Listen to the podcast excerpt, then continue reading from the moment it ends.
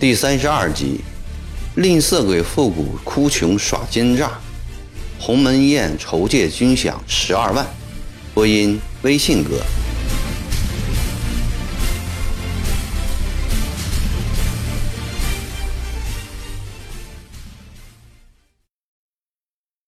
冷了好长一段时间，孙观臣掏出手绢，擦擦油晃晃的嘴脸，说。国难当头，匹夫有责。借银助军饷，在下本不应推辞。只是毕号手头拮据，拿不出银子来。往年这个时候，湖南四方都到毕号来买绸缎，准备秋后的婚嫁和年节的贺礼。眼下给长毛一闹，连个登门问价的人都没有。毕号十多个伙计要过日子。每日里没有进钱，只有出钱。唉，再这样下去，李正浩要关铺门了。孙观臣说到这里，现出垂头丧气的样子，似有倾吐不尽的苦楚。话音刚落，黄脸就接着说：“永泰金号和立生绸缎铺一样，这个时节，谁还有心打金银器皿？一个月来。”毕浩没有做一笔生意，我头发都急得全白了。毕浩也差不多。接话的是贺元，一副自夸子弟的打扮。长毛一包围，连买药的人都少了，你们说怪不怪？张亮基见他们一个个叫苦连天，心里很是着急，担心酒席就会这样散了，半两银子也借不到。他一双眼睛老瞅着左宗棠，只见左宗棠悠闲自在的边喝酒吃菜，边听老板们的诉苦。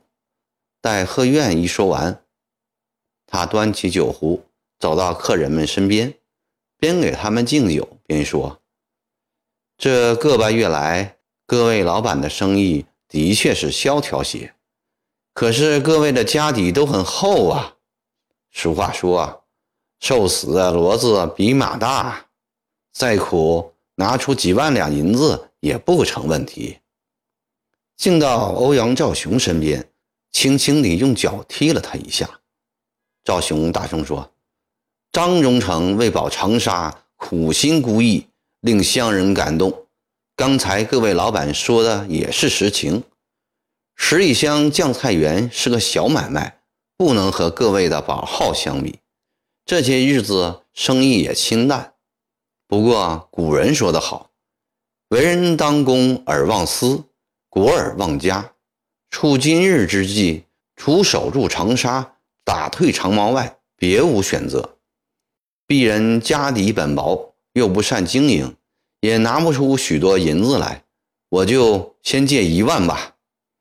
杯水车薪，不足为计。真正起作用的。还是各位财主啊！欧阳先生真是个爽快人呐！处在尴尬局面中的张亮基见欧阳兆雄有如此豪侠之举，无限感慨地说：“事平之后，亮基一定为先生向朝廷请封，并在八角亭铸一铜钟，上表先生大名，名扬三乡，永垂不朽。”但欧阳兆雄的举动并没有引起连锁反应。巡抚的话一完，酒席上又是一片沉寂。张亮基、罗绕点、潘铎坐立不安。左宗棠看看情形不对头，端起酒杯，忽地站起来，走到欧阳兆雄身边说：“欧阳先生，你不是长沙人，田家产业都不在长沙。”能有如此侠义举动，中堂敬佩不已。中堂从不敬人酒，今日却要为长沙数十万生灵敬你这一杯。先生不愧为三乡父老之孝子，孔孟程朱之贤徒，朝廷官府之良民，士林商界之楷模啊！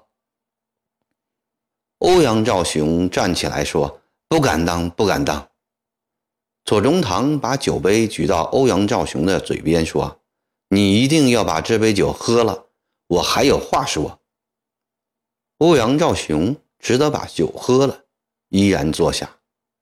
黄、孙、贺等人早就听说湘阴左营堂厉害过人，现见他这副模样，听他这几句掺了骨头的话，已知来者果然不善，都一起规规矩矩坐在凳子上，恭听他的下文。左某论家世，累代耕读；论功名，不过一举人。今日是忠诚大人请各位来共商守城大事，按理无左某智慧之地，且长沙守与不守，与左某已无干。万一长沙攻破，左某一走了事。湘阴东山白水洞有我的妻室老小。我可以仍在那里过隐居生活，僻山野岭，让长毛不致来犯。左某今日多嘴，实是一为长沙数十万生灵着想，也是为各位老先生着想。在座各位，不是曾做过朝廷之官员，便是显宦名利之子弟，是受国恩，身披荣泽。试想想，没有朝廷。各位能有今日这份家业吗？当前国家有难，各位袖手旁观，置之不理，对得起自己的良心吗？对得起父祖兄长吗？且长沙城一旦被长毛攻破，玉石俱焚，金银财宝悉被长毛所掳，富户财主一个个被长毛肢解杀头，与其眼睁睁地看到那一天的到来。为何不设法保住长沙呢？各位可以比较一下，是让长毛攻破长沙，人死财亡好呢，还是借银发饷，打退长毛，渡过难关好呢？说到这里，左宗棠瞟了一眼黄、孙、贺等人，见他们头上流汗，面带忧愁，知他们内心斗争激烈。左宗棠心想：一不做，二不休，干脆给他们点颜色看看。他把身旁的亲兵唤过来，悄悄地吩咐几句，然后提高嗓门说：“欧阳先生，你可以回去了。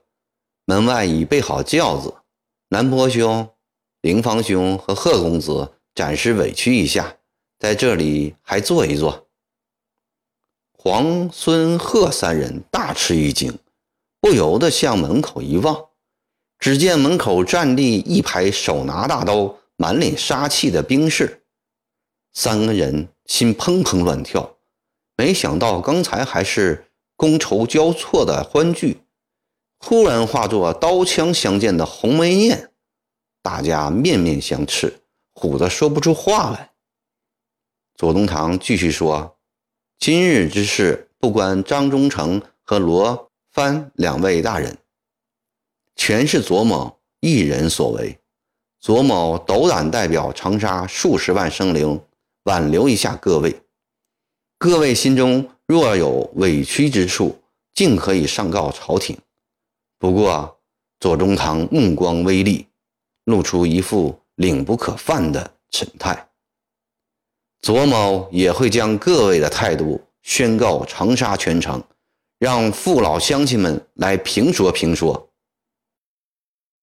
黄年老练，知道今日局面不拿出银子来，无论在朝廷还是在百姓面前都会过不去，且自己的银子来路也不是那么干净的，于是应应心说：“张忠诚的苦心，鄙人深知。”鄙人两代受朝廷恩泽，岂有不思报效之理？且又何人眼看长沙城破，乡亲蒙难，只是毕号近来生意不景气，拿不出太多罢了。鄙人竭尽全力，借出四万两来，如何？